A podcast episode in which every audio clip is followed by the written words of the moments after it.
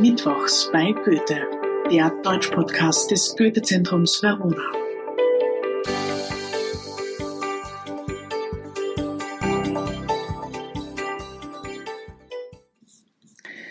Hallo und herzlich willkommen zur dritten Folge der vierten Staffel Mittwochs bei Goethe. Heute begegnen wir einem Dichter, der zu den größten deutschen Lyrikern aller Zeiten zählt. Viele kennen sein Werk obwohl es über weite Strecken komplex und stellenweise verworren ist. Dieser Schriftsteller wird als Mädchen erzogen, muss dann in die strenge Militärschule und trifft später auf eine schöne und unabhängige Philosophin, die ihn nie mehr loslassen wird. Genau. Die Rede ist von Rainer Maria Rilke. Der Schriftsteller wird am 4. Dezember 1875 in Prag geboren, das damals noch zur österreichisch-ungarischen Monarchie gehört. Seine vor ihm geborene Schwester stirbt schon kurz nach der Geburt, so dass Rainer oder René, wie er eigentlich heißt, von seiner Mutter, die über den Tod der Tochter nicht hinwegkommt, als Mädchen erzogen wird. Bis zu seinem sechsten Lebensjahr trägt er langes Haar und Kleider. Dann muss der sensible Junge in die Schule. Wenn es nach dem Vater geht, darf es aber nicht irgendeine Schule sein. Es muss die Militärakademie sein. Für Rilke beginnt eine Zeit, die ihn schwer traumatisieren wird. Er bricht diese Ausbildung nach sechs Jahren schließlich krankheitsbedingt ab und geht zunächst an die Handelsakademie. Dann studiert er Rechtswissenschaften. Finanziell hält er sich vorrangig mit Übersetzertätigkeiten über Wasser. Aber berühmt und bis zum heutigen Tag verehrt wird er für seine Gedichte. Rilke ist auch deshalb ein Vertreter der sogenannten Moderne oder literarischen Moderne, weil er seine Dinggedichte schreibt. Wie der Name schon sagt, steht bei dieser Gattung ein Ding im Mittelpunkt. Seine Gedanken und die der Leserin kreisen um das Objekt, das er hier beschreibt. Mitgebracht habe ich euch heute aber ein Gedicht über ein Tier, einen Panther aus dem Jahr 1903 und dieses lese ich euch kurz vor. Der Panther im Jardin des Plantes, Paris. Sein Blick ist vom Vorübergehen der Stäbe so müd geworden, dass er nichts mehr hält. Ihm ist, als ob es tausend Stäbe gäbe und hinter tausend Stäben keine Welt. Der weiche Gang geschmeidig starker Schritte, der sich im allerkleinsten Kreise dreht, ist wie ein Tanz von Kraft um eine Mitte, in der betäubt ein großer Wille steht. Nur manchmal schiebt der Vorhang der Pupille sich lautlos auf dann geht ein Bild hinein, geht durch der Glieder angespannte Stille und hört im Herzen auf zu sein.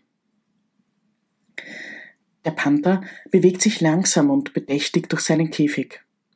Immer wieder geht er auf und ab und sieht nichts anderes als die Stäbe seines Gefängnisses. Und hinter diesen Stäben keine Welt. Da draußen gibt es nichts für das starke Tier. Es wird für immer eingeschlossen bleiben. Die natürliche Kraft des Panthers ist erloschen. Ein großer Wille bedeutet, dass das Tier von Natur aus stark wäre, aber es ist betäubt. Manchmal öffnet sich ein Auge des Panthers, aus dem er ein Bild aus der Außenwelt wahrnimmt. Dieses Bild geht durch sein Auge hindurch, aber im Herzen hört es auf zu sein. Nichts kann ihn berühren, weil er keine Gefühle mehr hat. Es ist, als hätte das Tier keine Seele. Rilke beschreibt eine eingeschlossene Raubkatze, die sich nach Freiheit sehnt und sie nie erlangen wird. Es ist ein trauriges Bild aus einem Zoo, ein Ort, der gerade zu Rilkes Lebzeiten in Mode kommt. Vielleicht fühlt sich der Dichter aber auch ähnlich, wie eine eingeschlossene Raubkatze, eingeschlossen im Käfig der Gesellschaft, die alle möglichen Erwartungen an ihn hat. Der 12. Mai 1897 ist ein schicksalshafter Tag für den jungen Schriftsteller, denn da wird er in München zum ersten Mal der Frau begegnen, die sein Leben für immer verändern wird und ihn ein kleines Stück weit aus seinem Käfig ausbrechen lässt. Der Philosophin und Schriftstellerin Lou Andreas Salome. Sie ist eine intelligente, eine wilde, besondere und kluge Frau, wie ihm noch keine begegnet ist. Diese Liebesbeziehung wird rund drei Jahre andauern, dann verlässt sie ihn. Und was macht er? Er verabschiedet sich mit den vielleicht schönsten Zeilen der deutschsprachigen Lyrik von seiner Geliebten, aber auch von einer Frau, die mehr als das war, die alles für ihn war. Rilke wird noch an seinem Totenbett an sie zurückdenken. Sein Abschied von ihr klingt so. Ich stehe im Finstern und wie erblindet, weil sich zu dir mein Blick nicht mehr findet. Der Tage ihres Gedränge ist ein Vorhang mir nur, dahinter du bist. Ich starre darauf hin, ob es sich nicht hebt, der Vorhang, dahinter mein Leben lebt. Meines Lebens Gehalt, meines Lebens Gebot und doch mein Tod. Du schmiegtest dich an mich, doch nicht zum Hohn, nur so wie die formende Hand sich schmiegt an den Ton. Die Hand mit des Schöpfers Gewalt. Ihr träumte eine Gestalt. Da wurde sie müde, da ließ sie nach, da ließ sie mich fallen, und ich zerbrach. Warst mir die mütterlichste der Frauen, ein Freund, warst du wie Männer sind, ein Weib, so warst du anzuschauen, und öfter noch warst du ein Kind. Du warst das Zarteste, das mir begegnet, das Härteste warst du, damit ich rang, du warst das Hohe, das mich gesegnet, und wurdest der Abgrund, der mich verschlang. Ich möchte eure Aufmerksamkeit auf den letzten Versblock lenken, nach einem rhythmischen Beginn steht hier plötzlich ein ganz anderes Versmaß. Es ist klarer im Ausdruck mit reinen Reimen am Ende jeder Zeile. Sie war für ihn die mütterlichste, also wie eine Mutter. Lou war aber auch ein Freund, wie es Männer sind.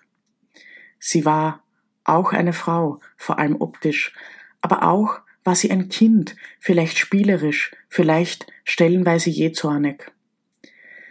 Sie war zart und hart, manchmal von einem Moment auf den anderen, und sie war die Höhe und die Tiefe seines Lebens.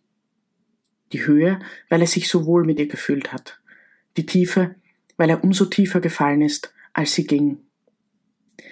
In dem ersten Teil vergleicht er sie ja auch mit einer Hand, die sich an ein Stück Ton legt, so wie ihre Hand aus einem Tonklumpen, nämlich ihm, einen vollständigen Menschen, mit allen Emotionen, die man in der Liebe fühlen kann, gemacht hat.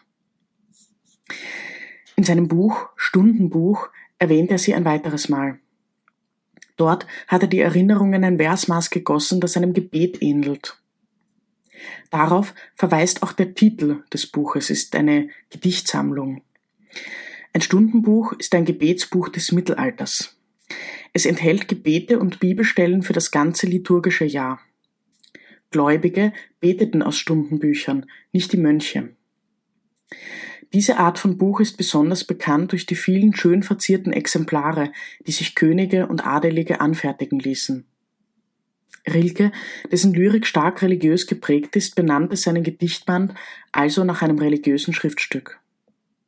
Das Gedicht zu Lou klingt darin so. Lösch mir die Augen aus, ich kann dich sehen. Wirf mir die Ohren zu, ich kann dich hören. Und ohne Füße kann ich zu dir gehen und ohne Mund noch kann ich dich beschwören. Brich mir die Arme ab, ich fasse dich, mit meinem Herzen wie mit deiner Hand.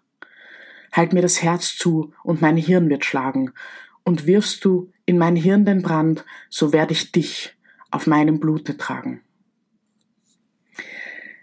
Es ist eines der schönsten Liebesgedichte, aber es ist vor allem anderen eine Erinnerung an die Geliebte.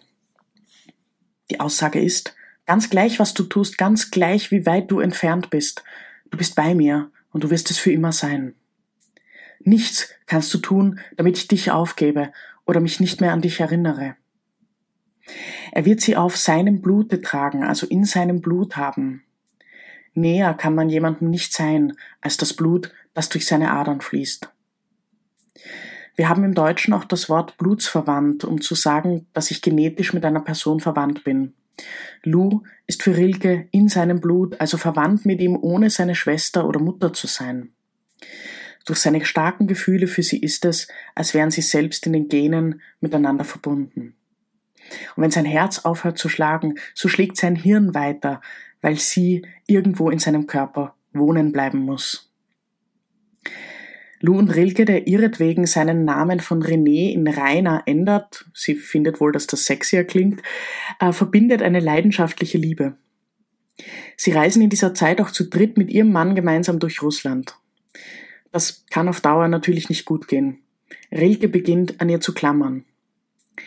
Die freiheitsliebende Lou aber kann damit auf Dauer nicht leben. Sie verlässt ihn schließlich. Lou wird Rilkes Biografie schreiben und zeitlebens mit ihm in Kontakt stehen. Als alte Frau noch wird sie sich an den großen Dichter erinnern. Und er? Er wird die kleine Denkmäler der Leidenschaft mit seinen Worten errichten und sie für immer in seinem Blut tragen. Rilke ist einer der bedeutendsten österreichischen Lyriker aller Zeiten. Er schrieb auch Briefe an einen jungen Dichter sowie die Duineser Elegien, für die er sich im Schloss Duino nahe Triest aufhielt. Seine Lyrik ist modern und religiös und darin kein Widerspruch.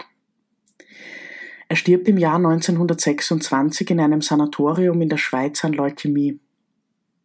Auf seinem Grabstein ist ebenfalls ein von ihm verfasstes Dinggedicht zu lesen.